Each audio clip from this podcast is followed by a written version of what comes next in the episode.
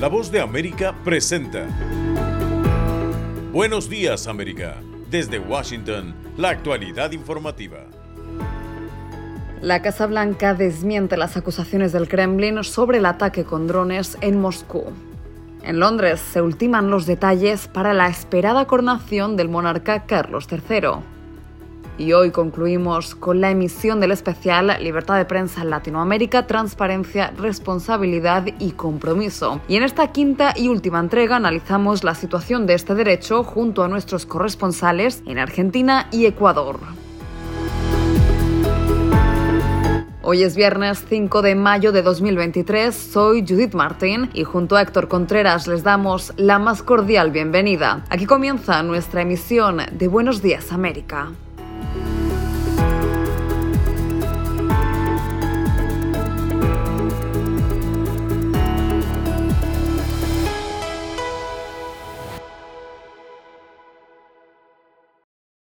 Las recientes declaraciones del gobierno ruso sobre los ataques con drones en Moscú, que catalogaron como un intento de asesinato contra el presidente Vladimir Putin, generaron múltiples reacciones y desde la Casa Blanca, el portavoz del Consejo de Seguridad Nacional, John Kirby, describió las afirmaciones como ridículas y agregó. Kirby además resaltó la labor de los funcionarios de inteligencia de Estados Unidos, quienes adelantan una exhaustiva investigación a fin de determinar quién estuvo detrás del incidente del dron y aseguró que están barajando varias hipótesis, incluida una posible operación de bandera falsa por parte de Rusia o que de lo contrario estuviera protagonizada por un grupo minoritario con simpatías por Ucrania.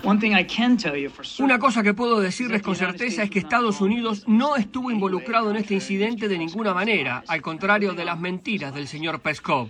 Eso es lo que son, mentiras. En un momento en el que crece la tensión política entre Washington y Moscú, el portavoz del Kremlin, Dmitry Peskov, dijo a los periodistas que el Kremlin es plenamente consciente de que las decisiones sobre tales acciones y ataques terroristas no se toman en Kiev sino en Washington. Por su parte, el presidente ucraniano Volodymyr Zelensky realizó una visita relámpago a los Países Bajos, donde compareció ante la Corte Penal Internacional de La Haya. Allí aseguró estar confiado en que el presidente ruso Vladimir Putin sería condenado por crímenes de guerra en esa institución. Recordemos que en marzo, la Corte Penal Internacional emitió una orden de arresto contra el mandatario ruso por crímenes de guerra, acusándolo de responsabilidad personal por los secuestros de niños de Ucrania.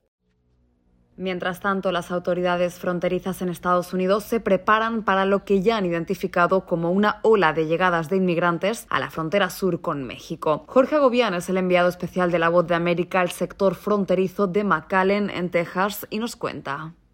El sector Valle del Río Grande en Texas lidera el número de detenciones diarias de migrantes desde hace dos semanas, así lo informaron las autoridades fronterizas. Los venezolanos están en el tope de esa lista. Según un funcionario de la patrulla fronteriza, hasta este jueves, de los 6.000 migrantes que se encuentran bajo su custodia, unos 4.000 eran venezolanos. La ola de detenciones por cruces irregulares ocurre justo antes del 11 de mayo, cuando está previsto el levantamiento del título 42 y la implementación del título 8, que establece consecuencias a aquellos que infrinjan las reglas establecidas en esta ley estadounidense usada desde hace varias décadas. En entrevista con La Voz de América, Luis Miranda, vocero del Departamento de Seguridad Nacional, detalló las medidas. Esto nos dijo. Eh, quedan vetados por poder reentrar a los Estados Unidos por cinco años. Eh, se puede hacer encauzamiento eh, criminal para las personas que reinciden en, en tratar de cruzar ilegalmente y las personas que son elegibles para los procesos legales van a perder esa oportunidad. La Casa Blanca ha anunciado la extensión de vías legales para migrantes en un intento por disuadir un flujo masivo hacia la frontera suroeste. Pero la restauración de las leyes bajo el título 8 ha generado una lluvia de críticas por parte de legisladores republicanos que aseguran, según dicen, que la crisis migratoria empeorará. Al menos tres ciudades fronterizas ya han declarado el estado de emergencia. Desde McAllen, Texas, Jorge Agobián, Voz de América. Esto es Buenos Días América. Hacemos una pausa y ya regresamos. La Voz de América te invita a ser parte de nuestra familia a través de las redes sociales. Encuentra en tu muro las últimas noticias de tu país en su conexión con Estados Unidos, la región y el mundo. Historias que empoderan las voces latinoamericanas de política, economía, salud, actualidad, balanceadas y precisas. Únete a un equipo de origen hispanoamericano que trabaja para conectarte con los tuyos. Síguenos en Facebook y conviértete en protagonista de una historia que tú mismo ayudarás a construir.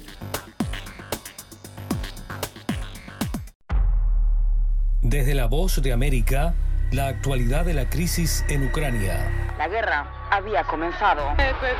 Sin duda todo esto nos afecta mucho, pero confío en la justicia de la causa ucraniana. Mientras la ofensiva militar rusa avanza sobre Ucrania. Una cobertura completa y análisis a diario. Todos sus habitantes quieren escapar cuanto antes. Salvador no escapará a los efectos. El ejército ucraniano dice que la cantidad de ataques de artillería en la... Haciéndose audible la invasión en Ucrania. Guatemala condenó enérgicamente la tensión que crece entre Ucrania y Rusia. Sintonícenos y síganos en las redes sociales como Voz de América.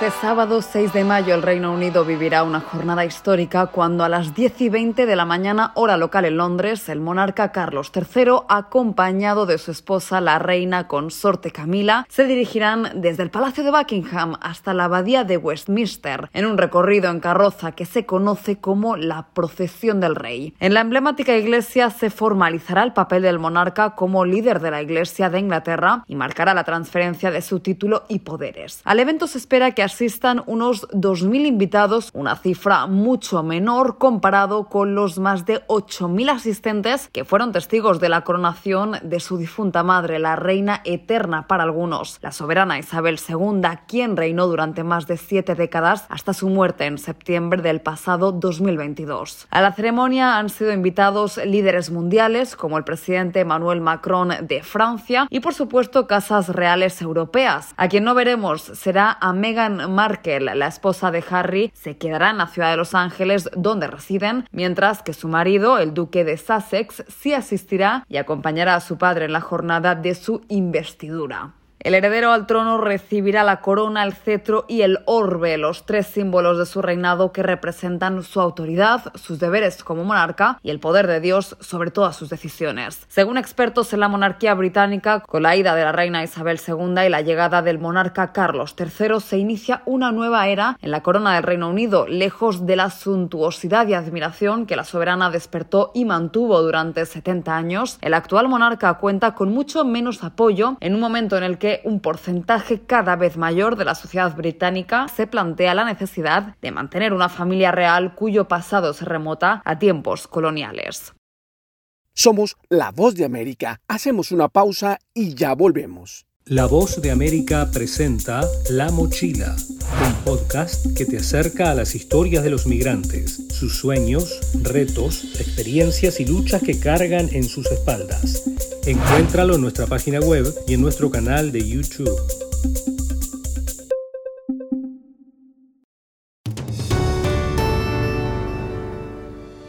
La voz de América presenta Libertad de prensa en Latinoamérica transparencia, responsabilidad y compromiso.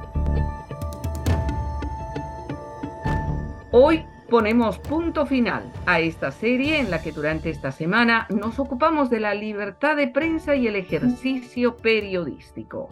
Y para cerrar este encuentro con nuestros colegas periodistas, saludo cordialmente a Giselle Jacome y a Juan Ignacio González Prieto. Giselle, saludos para ti hasta Quito. Muchísimas gracias, Yoconda. Y desde Buenos Aires, para Juan Ignacio, el saludo cordial. Un saludo para todos, compañeros. Bueno, dos países más que añadimos a esta lista de los que ya visitamos esta semana. Y voy a empezar por Giselle en Ecuador. Tu país lleva varios años con una notable inestabilidad en el respeto a la libertad de prensa, ¿verdad? Así es, estimada Gio. Sabes que Ecuador es uno de los países donde la libertad de prensa se vino a menos durante un gobierno que tuvo una ley de comunicación que no la procuró, sino que más bien evitó la libertad de prensa y nos llevó hasta el extremo inclusive de poder o tener que pagar en cárcel por decir cosas que el régimen no aprobaba. ¿Y este panorama se ha mantenido, Giselle? Se mantuvo aproximadamente hasta el año 2017, desde el año 2006. Una vez que ya se realizó una nueva ley de comunicación, los periodistas pudimos tener un poquito más de acceso a las autoridades y también a tener una libertad de prensa un poquito más flexible. Digamos que ya no había tanta persecución, que ya no había tantas amenazas y en el gobierno actual podemos decir que sí gozamos de libertad de prensa por parte gubernamental, hablando desde ese aspecto. No hay presión de gobierno. Por parte del gobierno no, pero sí tenemos presión de otro tipo y justamente por el problema de seguridad que estamos enfrentando, tenemos presión ahora de grupos narcodelictivos. Bueno, hablemos de ese tema. Entrando en materia, los grupos narcodelictivos han hecho que periodistas migren del país, que se autoexilien. Últimamente tenemos dos casos específicos, una colega periodista que no sabemos en el momento en qué país se encuentra, que tuvo que salir del país por amenazas. Ella estaba haciendo una investigación sobre los crímenes en las cárceles, que como muchos de nosotros podemos estar enterados, tienen que ver con este ajuste de cuentas entre los cárteles, tanto mexicanos como colombianos. Ella tuvo que salir del país luego de que amenazaron a su familia y por supuesto la amenazaron de muerte. Hace solamente unos días ellos salieron también junto con otro periodista que trabaja en un canal de televisión que recibió amenazas y él estaba investigando la minería ilegal. Entonces, en este momento sí tenemos amenazas específicas que está dándose a través del crimen organizado. ¿Cómo reacciona el gobierno frente a esto? El gobierno ha dicho que tenemos toda la protección, pero nos acaba de dar una ley en la que nos incluye también a los periodistas de libre porte de armas, siguiendo obviamente una serie de trámites eh, que hay que seguirlos con el Ministerio de Defensa, pero nos ha dicho si ustedes quieren continuar haciendo sus coberturas con seguridad, deberían acogerse a la ley de libre porte de armas, algo que desde la parte periodística no consideramos que deberíamos hacerlo,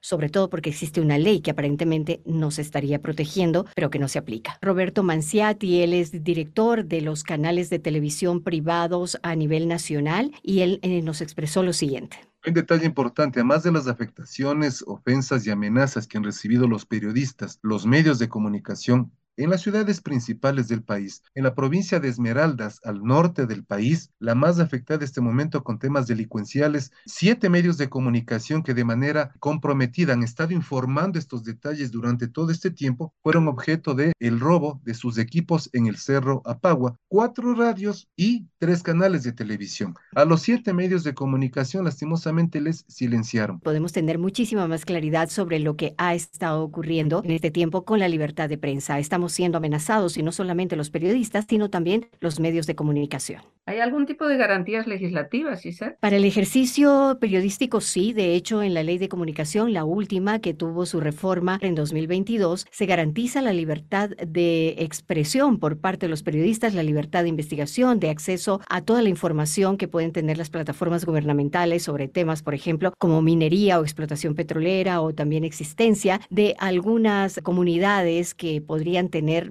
injerencia en la explotación maderera, etcétera, pero como lo vemos, no tenemos todas las garantías para poder conseguir este tipo de información. Bueno, Juan Ignacio, ¿qué puedes compartirnos sobre este tema de la libertad de prensa en Argentina? En Argentina, lamentablemente, en los últimos años, la situación de la prensa se ha vuelto realmente muy compleja porque como nunca antes la política ha avanzado. Esto está directamente vinculado al modelo del kirchnerismo que empezó aquí en Argentina desde el año 2013, un modelo político que tiene una línea directa en cuanto a lo ideológico y en cuanto a su forma de actuar a los gobiernos de Cuba, de Venezuela, de Nicaragua y también de Bolivia, sobre todo el gobierno de Evo Morales. Los periodistas hemos sufrido en los últimos años situaciones impensadas, increíbles, como juicios populares, por ejemplo, a periodistas en medio de la Plaza de Mayo, que es desde el punto de vista simbólico muy importante, en pleno centro de Buenos Aires y frente a la Casa de Gobierno, cartelería en las calles, criticando la labor periodística, campañas del gobierno a través de medios vinculados con el Estado, causas judiciales iniciadas a nivel ordinario y a nivel federal, el retiro sistemático de la pauta publicitaria para que el periodista no tenga el apoyo económico, económico. para poder desarrollar su actividad. Claro. Los presupuestos se han elevado desde el gobierno hacia los medios afines. Hay muchos funcionarios que deciden confrontar en situaciones personales directamente con los periodistas y una cosa muy grave, militantes políticos que se han transformado o intentan transformarse y incumplir roles de periodista. Todas situaciones muy preocupantes para el desarrollo profesional de nuestra actividad. Esta última parte, Juan Ignacio, que tiene que ver con las redes sociales, hablábamos de ello con algunos de los colegas esta semana y muchos muchos expresaban preocupación porque cualquiera puede ser periodista. Sí, totalmente. Aquí en Argentina se da un fenómeno bastante particular desde lo tecnológico. El argentino consume muchísima tecnología. Los argentinos tienen muchos teléfonos celulares, muchas tablets, muchas computadoras portátiles, varias computadoras en las casas, en los trabajos. Y por lo tanto, la irrupción de la tecnología ha tenido un impacto terrible en las redes sociales. Por lo tanto, la discusión política está en la red las 24 horas del día. Y en el medio de este fenómeno comunicacional, la irrupción de los trolls, que son grupos financiados por distintos partidos políticos que cuando detectan en las redes sociales que un integrante de otra agrupación política o de otro grupo social o un periodista opina diametralmente distinto a lo que piensan, se desarrolla una campaña de desinformación absoluta y de desprestigio y como le dicen acá de carpetazos, donde muchas veces llegan los límites de hablar de la vida privada de los profesionales que, bueno, realmente no corresponde. Y esto también se está dando en los foros de los medios de comunicación. Ingresan a los medios de comunicación, a los foros oficiales de los medios y ahí se hace toda una descarga que va desde los insultos que desacreditan y además hasta suelen publicar fotografías familiares. Los ataques, por supuesto. ¿Y qué dicen los expertos de todo esto? Bueno, los expertos están realmente preocupados por toda esta situación, porque otra cosa que ha crecido son las fake news. Eh, nosotros estuvimos conversando con el licenciado Daniel Escribano, que es decano del Departamento de Ciencias Sociales de la Universidad Nacional de Avellaneda, que él hace una especial atención del tema de las fake news y lo que está dándose en la Argentina en cuanto a la puja entre los medios tradicionales y los medios alternativos. Lamentablemente estamos transitando un escenario donde las audiencias creen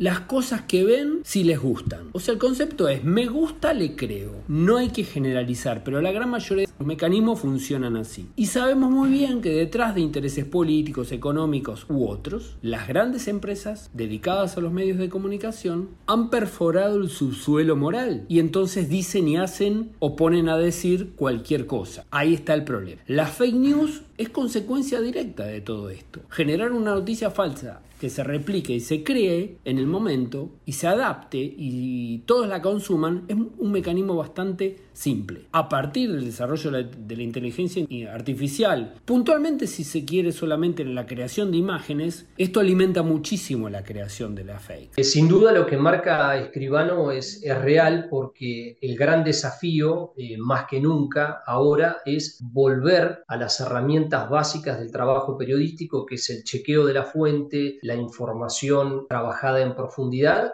y la búsqueda de la verdad, que es lo más noble de, de nuestro oficio. Muchas gracias, Juan Ignacio. Hemos eh, presentado un panorama muy interesante en estas dos naciones latinoamericanas y ahora les pedimos nada más unos segunditos y enseguida volvemos. En La Voz de América destacamos la importancia de la libertad de prensa como un derecho fundamental para las sociedades. Gracias por escucharnos. Gracias, Gustavo. Seguimos en esta mesa redonda donde el tema es libertad de prensa en Latinoamérica, transparencia, responsabilidad y compromiso. Giselle, vuelvo contigo. La creciente presencia del crimen organizado tiene fuerte impacto en la libertad de prensa y en el trabajo de los periodistas. ¿Cuál es tu percepción sobre esto? Gio, yo creo que nos estamos sintiendo muy amenazados. Hay cosas que están sobre la carpeta que sin duda la pensamos dos veces antes de continuar un proceso de investigación. Y esto porque hace pocos días también llegaron sobre bomba a tres medios de comunicación importantes del país que están haciendo haciendo investigación sobre tráfico de personas, especialmente en las fronteras, sobre migrantes que están cruzando, por ejemplo, desde Ecuador hasta Colombia y de allí a Panamá, la zona del Darién, para llegar hasta los Estados Unidos. El tema de minería, nos vemos muy amenazados porque hay grandes cantidades de financiamiento por parte del narcotráfico y guerrilla urbana para silenciar estos temas, para que nosotros no los podamos decir ni contar. Sentimos de verdad miedo y eso ahora nos está preocupando porque eh, inclusive las instituciones que defienden justamente los derechos de los periodistas a expresarse como fundamedios llama al gobierno a dar protección. Pero como les había explicado hace un ratito, el gobierno dice ustedes podrían portar armas para defenderse. Entonces estamos casi como entre la espada y la pared y estamos dejando de lado ciertos temas que podrían ser tremendamente importantes por miedo a que nuestra vida corra peligro. Y ahí es donde surge la autocensura, que es uno de los principales problemas que puede enfrentar un periodista. En el caso de Argentina, Juan Ignacio, ¿dónde está la confianza de la gente? ¿En los medios, en los periodistas, en los dirigentes sociales, políticos, etcétera? Aquí, Gioconda, se está dando un fenómeno bastante particular que es conocido como la grieta. Hay una profunda grieta entre el kirchnerismo con otros partidos políticos, fundamentalmente con el PRO, que es un, partido más centro derecha, y en el medio de esa grieta aparece este tema, el tema de las audiencias. Hay un fenómeno muy particular que es la caída de los ratings de los medios tradicionales, tanto de las radios como de la televisión y de los diarios en papel, un crecimiento muy importante de las redes sociales, de las radios alternativas a través de Internet también de los canales que se hacen vía web. Esto marca, desde el punto de vista sociológico, una confianza de la gente, de las audiencias en determinados personajes, que son periodistas, que ni siquiera pertenecen ya a los grandes medios y que por supuesto no tienen ninguna participación ni social, ni política, ni sindical, eh, ni económica. Nunca antes se había dado eso en la historia argentina, por lo tanto cada periodista se ha transformado un poco en, en su propia empresa. Giselle Juan Ignacio, muchísimas gracias por haber estado con nosotros. Ha sido un gusto y Giselle, deseo que la situación del periodismo y la libertad de prensa en Ecuador mejor. Muchísimas gracias, mi querida Yoconda, y gracias a todo el equipo de Voz de América. Juan Ignacio, al frente están las elecciones, así que estaremos en constante contacto contigo. Muchas gracias por estar hoy aquí. Muchas gracias, Gioconda, en un año bastante particular aquí en la Argentina. Nosotros, amigos oyentes, vamos a hacer una muy breve pausa y volveremos luego para concluir este especial que durante esta semana tuvo el objetivo de hablar sobre la libertad de prensa. En La Voz de América garantizamos información inmediata, responsable, balanceada e imparcial. Mantenga nuestra sintonía.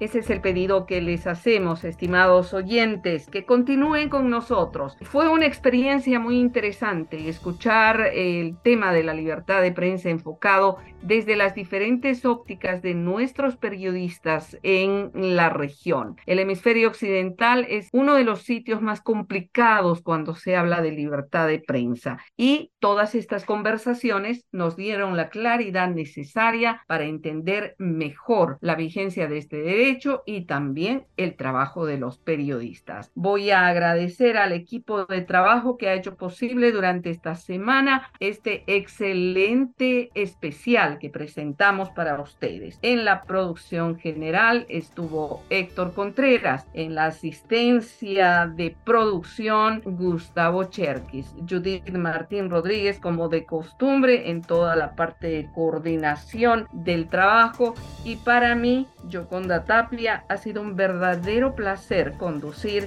estos programas en homenaje al Día Mundial de la Libertad de Prensa. Hasta pronto.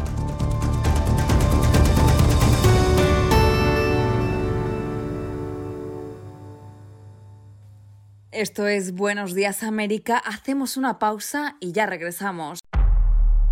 Desde la voz de América, la actualidad de la crisis en Ucrania. La guerra había comenzado. Sin duda todo esto nos afecta mucho, pero confío en la justicia de la causa ucraniana. Mientras la ofensiva militar rusa avanza sobre Ucrania. Una cobertura completa y análisis a diario. Todos sus habitantes quieren escapar cuanto antes. Salvador no escapará a los efectos. El ejército ucraniano dice que la cantidad de ataques de artillería en la... Haciéndose audible la invasión en Ucrania. Guatemala condenó enérgicamente la tensión que crece entre Ucrania y Rusia. Sintonícenos y síganos en las redes sociales como Voz de América.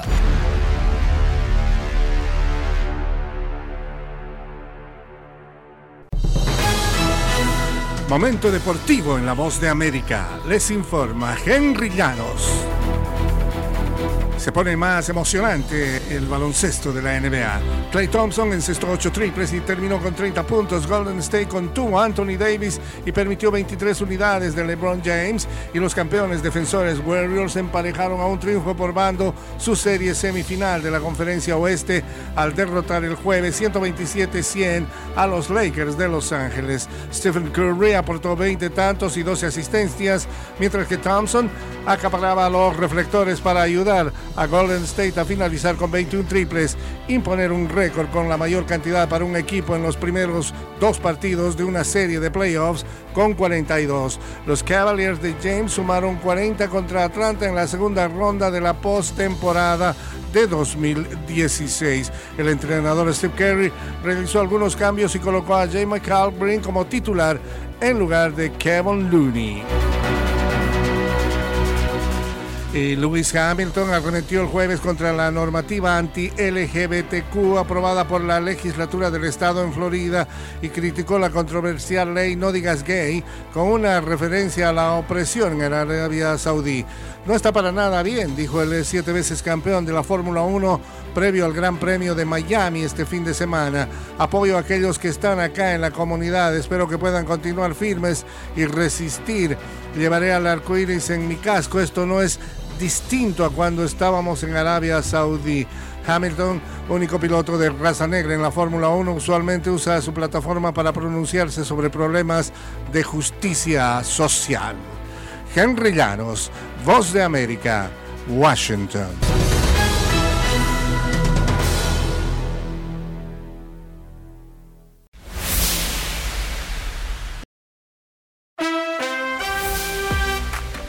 Estas son las noticias del mundo del espectáculo. Ed Sheeran ganó el juicio en Nueva York relacionado a su canción Thinking Out Loud. El jurado determinó que el tema no es una copia del clásico de Marvin Gaye, Let's Get On, un veredicto que el cantante británico dice ayudará a proteger el proceso creativo para compositores aquí en Estados Unidos y a escala global.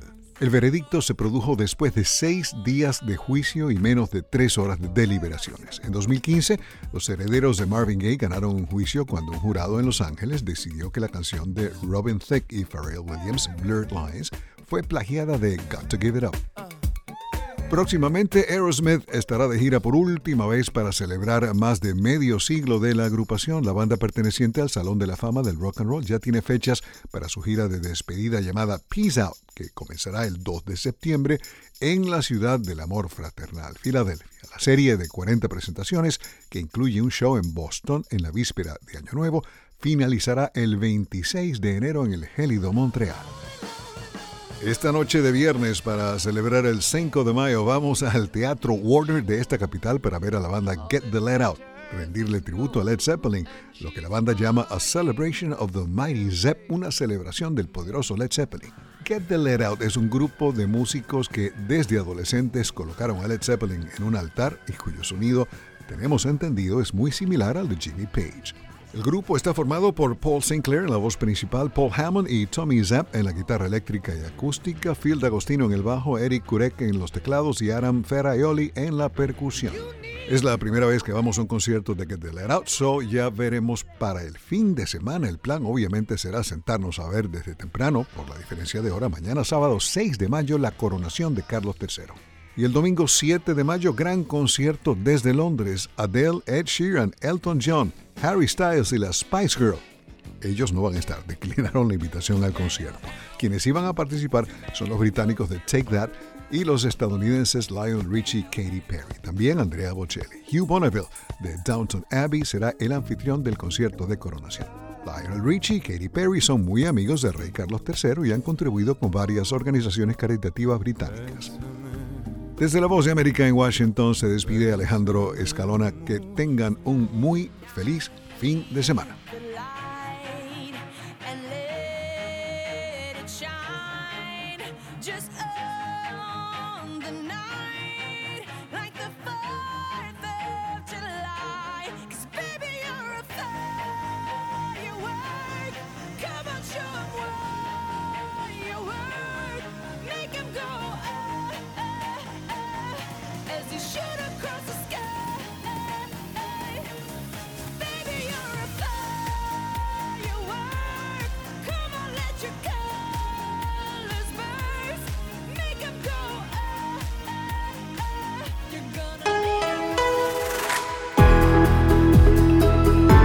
Y hasta aquí, buenos días América, pero las noticias siguen. Soy Héctor Contreras. Soy Judith Martín y les agradezco su sintonía y los invitamos a que nos visiten en todas nuestras plataformas sociales de La Voz de América y en nuestra página web vozdeamerica.com.